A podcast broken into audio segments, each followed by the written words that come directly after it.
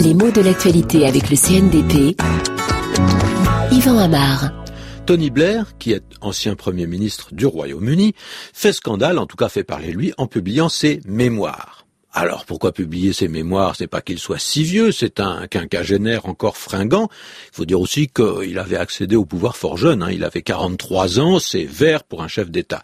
Est-ce que c'est cela qui lui permet de prendre tant d'avance? Bah, En effet, écrire ses mémoires, la plupart du temps, c'est le privilège du grand âge. On écrit ça, comme on dit, au soir de sa vie. Alors, quand on parle de mémoire, de quoi s'agit-il? D'un texte qui rappelle des souvenirs et qui témoigne sur un certain nombre d'événements dont on a été le témoin ou parfois l'acteur. Et on se rappelle une suite de faits, de conversations, des attitudes, des décisions, etc. Alors, il faut prendre garde de ne pas se tromper, de ne pas être trahi par sa mémoire. On se rappelle des choses relativement anciennes. Ainsi s'explique le mot. Mais attention, il a un emploi particulier. D'abord, dans ce sens-là, il est toujours employé au pluriel. On dit écrire ses mémoires. Et bien sûr, il fait partie de la même famille que le mot mémoire au féminin, que la mémoire. Mais méfions-nous, il ne s'agit pas du même mot qui n'a pas le même genre. Les mémoires, c'est au masculin. Ça peut surprendre, hein, parce que le terme se termine par un E, et puis on peut confondre avec la mémoire. Mais les deux mots sont distincts.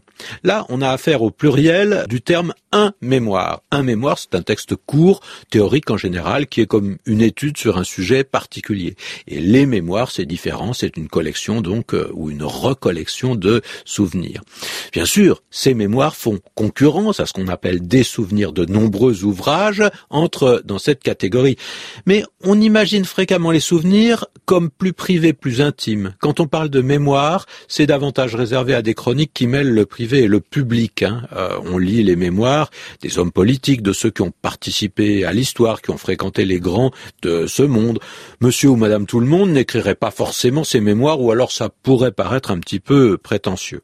Alors, revenons à notre histoire de scandale. Pourquoi les mémoires font-ils et non pas font-elles, hein, puisque c'est du masculin. Pourquoi les mémoires font-ils scandale? C'est qu'il s'agit de textes écrits par des gens d'un certain âge qui se sont retirés de la vie publique. Alors, d'une certaine façon, bah, ils n'ont plus grand-chose à perdre ni à craindre. Et on considère souvent que dans les mémoires, on pourra avoir des témoignages exceptionnels pour amener la lumière sur des faits mystérieux. Hein. Les mémorialistes, car on les appelle comme ça, ne se sentent plus tenus par une obligation de réserve et ils révèlent ce que pendant longtemps ils ont cru devoir cacher.